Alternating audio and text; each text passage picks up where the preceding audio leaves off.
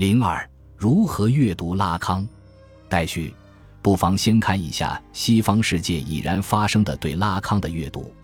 有人称拉康研究已经成为一个产业，这一部无讥讽的描述的确道出了部分的真实。至少在英语世界，我们看到拉康研究确实已成为一个庞大的学术作业，专著、期刊、特刊、丛书、论文集、学位论文、会议论文、专业网站等等。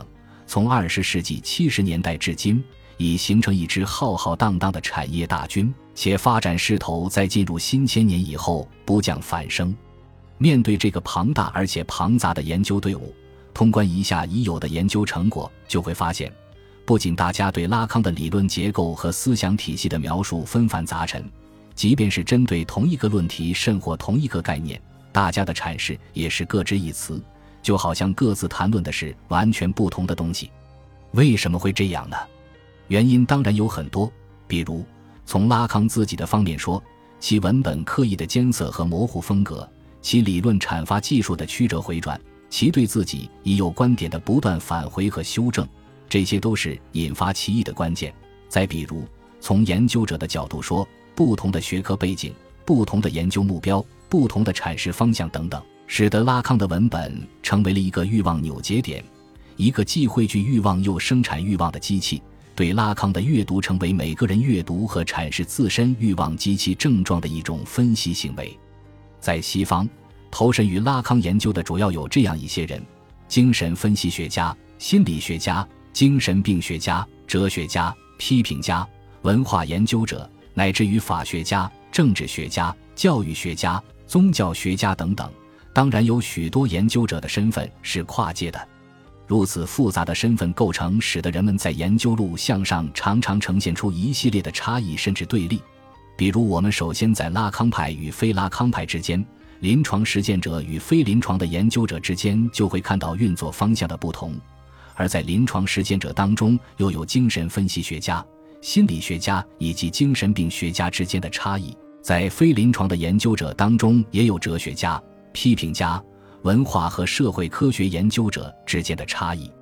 这一系列的差异，他们当然不只是涉及知识结构的问题，而是还关联到不同学科或领域的求真意志的问题。不仅导致了阅读的多样性，有时甚至构成了学术话语之间的沟通障碍，以至于即使面对同一个概念、同一段文本或同一个论题。持有不同话语模式的阐释者或研究者会得出大相径庭的解释。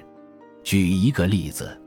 拉康在讨论转喻和隐喻的时候，曾在不同场合说到两者的关系。在一个地方，他说转喻是使隐喻得以可能的前提；而在另一个地方，他又说转喻对于意义的构成虽然是必要的，但却是不充分的。单单从理论的层面说，拉康这里的意思大约是。就转喻是为意义生产提供一个意志语境，而隐喻是产生意志效果的机制而言，转喻是使隐喻得以可能的前提，是意义呈现的必要条件，而隐喻是使意义得以呈现的充分条件，并且是既充分又必要的条件。但是，当研究者把拉康的这一看似清晰明确的论断置于不同的语境，比如语言学、诗学或修辞学以及精神分析学的语境。来理解的时候，就得出了各种各样的意义解读。比如，解构主义者让卢克南希和菲利普拉克拉巴特在《字符篇：对拉康的一种阅读》一书中，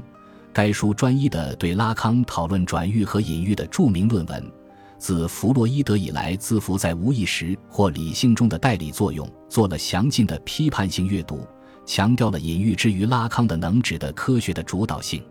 在他们看来，字符的代理作用，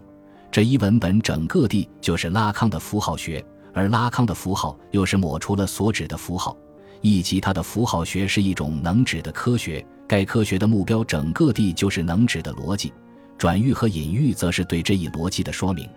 第二，他们认为拉康对能指逻辑的阐述，整个的就是对隐喻的阐述。因为他强调无意识的意义只有在隐喻中，且通过认同与隐喻才能获得。具体到转喻和隐喻的关系，两位作者指出，拉康强调隐喻之于转喻的优先性、主导性，这表明他的思想包含了一种意志秩序的内在目的论，就是说，拉康最终还是没能逃脱德里达所批判的那种在场形而上学的陷阱。可是，这两位作者在批判中忘了最为根本的一点：拉康虽然强调隐喻在意义生产方面相对于转喻的优先性，可他也强调在隐喻中产生的并非确定的意义本身，而只是意义的诗意的火花，并且，虽然拉康承认能指的结构是先行客写在意志秩序中的，可他同时又强调。能指本身并无所谓的意义，能指的意义只存在于一个能指对另一个能指的差异性的间隙中，其对于主体而言是偶然的，是通过能指链的回溯运动被缝合到主体之中的，所以根本就不存在最终的确定的意义。解构主义者在拉康的隐喻逻辑中指认出来的那种在场形而上学，其实是一种典型的理论误认或误读，与南希和拉克拉巴特的观点针锋相对。德国哲学家和精神分析理论家萨缪尔·韦伯在《回到弗洛伊德：雅克拉康对精神分析学的错位》一书中指出，在拉康那里，转喻和隐喻乃是能指的统一运动的两种功能，就是说，能指只有在他们的同步联系中，且通过这种联系来发挥作用。但另一方面，虽说这两者对于能指的运作是必要的和相互依赖的，可他们的地位并不相同。能指只有借助一种同步联系才成其为能指，而这似乎也暗示了转喻之于隐喻的某种优先性。意义的效果要以链条中能指的运作作为先决条件。韦伯得出这样的观点，是基于他对梦的一致和凝缩机制的考察，就是说，他是通过回到弗洛伊德来理解拉康的能指运作机制。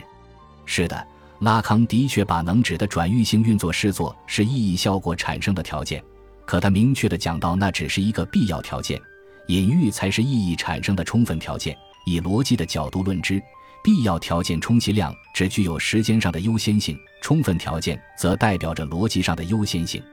韦伯的阅读恰恰遗漏了时间上在先和逻辑上在先的这一区分。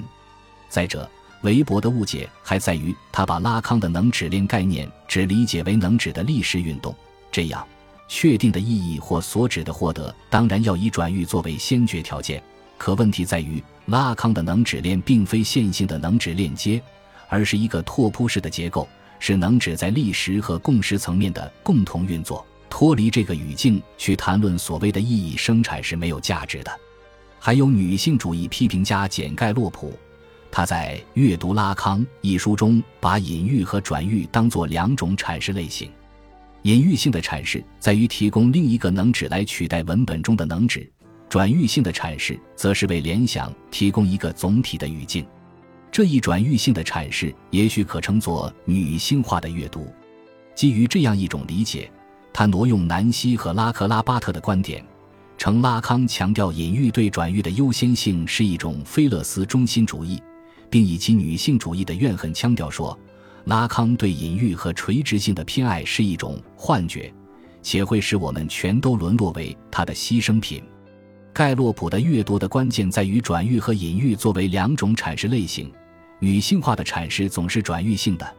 因为女性代表着菲勒斯的根本缺席，意即意义的根本缺失，故而其欲望的阐释离不开能指的转喻性链条。相比之下。男性作为菲勒斯的拥有者，其欲望可通过认同于某一象征的菲勒斯而使能指链的意义暂时得以凝定，故而其欲望的阐释是隐喻性的。这一女性主义的阅读的确颇具创意，但盖洛普急切地投向解构主义的怀抱，使得他丧失了深入拉康性别理论的腹地的机会。只为根本的一点在于，拉康所谓的男性和女性指的是任意主体在意志结构中的位置。这个位置的获得与生理意义上的性别并无必然关联。以上列举的远不是全部，但这三个例子已足以让我们领略到不同话语背景下人们对拉康的读解的多样化。当然，读解的多样化并不是什么坏事，它至少向我们提示了两点：第一，并不存在一个大写的拉康理论，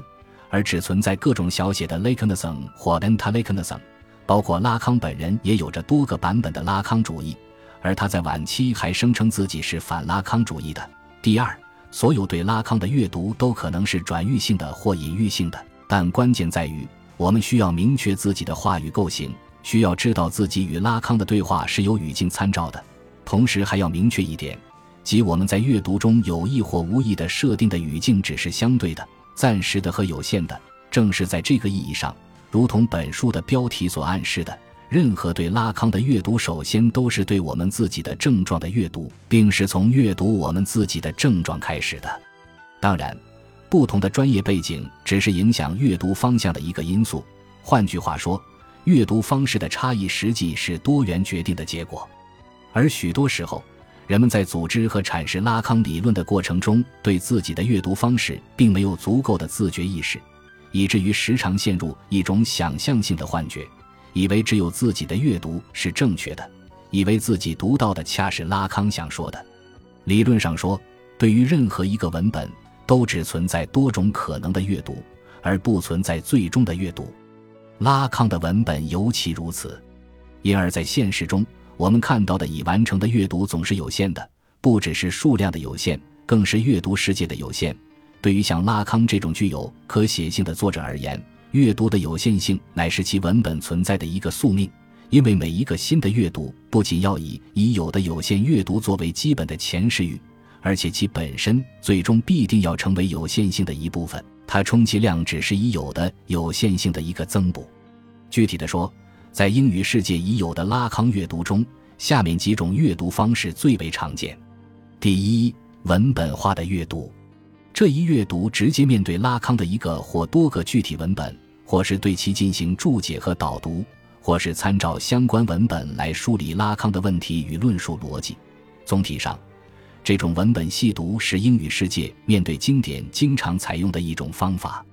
对于初学者，这种阅读可为其进入拉康的世界提供诸多便利，但绝不能用它来完全取代自己的阅读。那样的话，其作为导读的存在价值相当于被取消了。拉康还在世的时候。对他的阅读就已经开始了，比如安东尼·威尔登的《自我的语言：精神分析学中语言的功能》，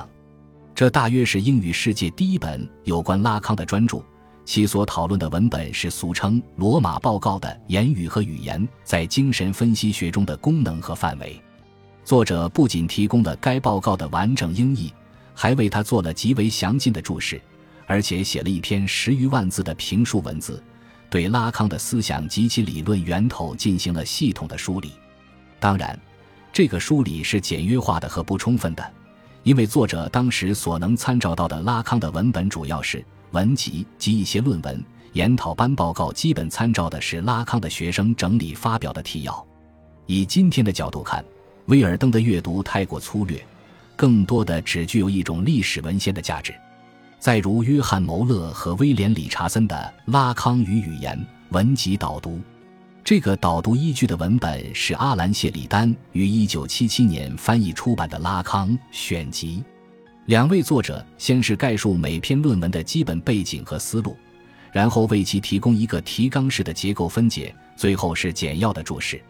严格的说，这个导读有点名不符实，因为作者基本上只提供了每篇论文的骨架。对拉康具体的论证环节缺乏足够的解析，并且整个导读缺乏整体感。其对文本结构的分解不仅无助于我们的理解，反而会把文本的意义生成简约为一个线性的逻辑展开。拉康理论的拓扑学意蕴丧失殆尽。一句话，作为导读的功能，这个本子很难胜任。一九八八年，约翰·牟勒和威廉·理查森还编辑出版了《被窃的坡》。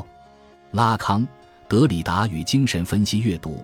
这是一本类似于汇编的论文集。两位编者以拉康有关爱伦坡的小说《被窃的信》的研讨班报告为对象，不仅提供了该报告的译文概述、文本结构和注释，还收录了包括德里达在内的众多理论家和批评家对拉康的报告及精神分析批评的回应与评论。其实，两位编者的意图是想以《被窃的信》。作为案例来讨论精神分析学与文学批评的关系，讨论精神分析学作为一种阅读与批评技术的意义和价值。可问题在于，拉康对被窃的信的研讨并非一般意义上的精神分析批评，至少拉康自己的意图，首先不在于如何将精神分析学运用于文学批评，而在于讨论主体位置的确立与能指的位移的关系。用他自己的话说，他所关注的是能指的重复如何决定了主体的命运。总之，拉康只是盗用了字符的运作即兴的多次被窃来对相关主体的命运进行症状式的阅读。在此，文学文本就如同一个梦文本。其关键的要素并非他所谓的文学性，而是结构文本叙事的那些无意识场景以及能指在场景中的运作。所以，即便我们认为在拉康那里存在一种文学阅读和文学批评，那也不能把它理解为精神分析学在文学批评中的运用，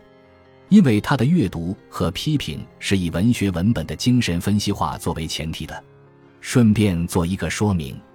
拉康在研讨班中阅读过许多文学文本，除爱伦坡的《被窃的信》以外，除在许多地方对雨果、瓦雷里、马拉美、兰波这类诗人的诗歌短句一带而过的讨论以外，他还集中阅读了大量作家的作品，如索福克勒斯的《俄狄浦斯王》和安提戈涅，中世纪的骑士文学，莎士比亚的《哈姆雷特》，法国淫秽作家萨德的小说。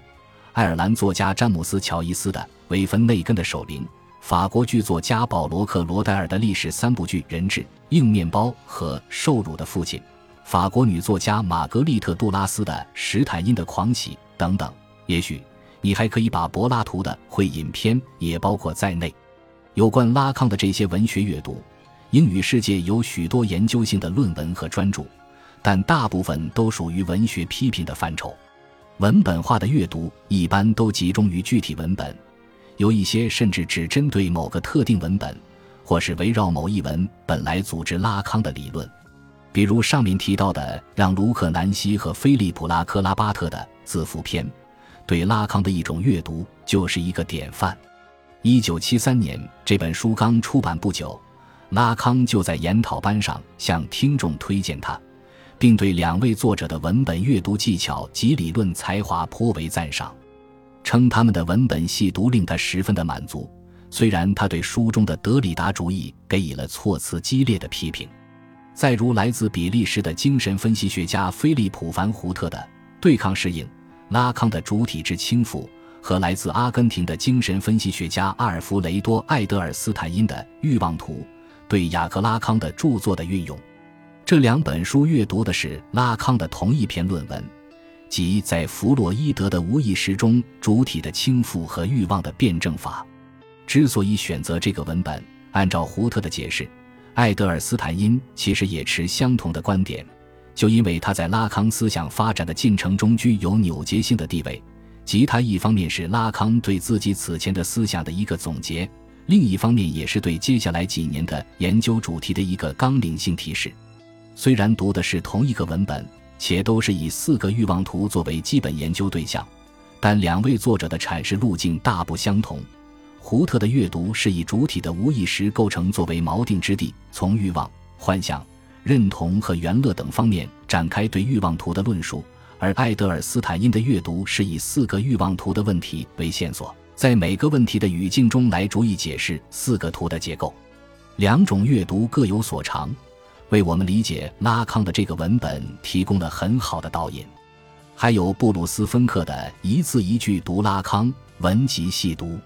芬克是文集完整本集第二十期研讨班再来一次的英译者，他的翻译的一个重要贡献就是给原始文本添加了极其充分的注释，也是一个拉康派的精神分析学家。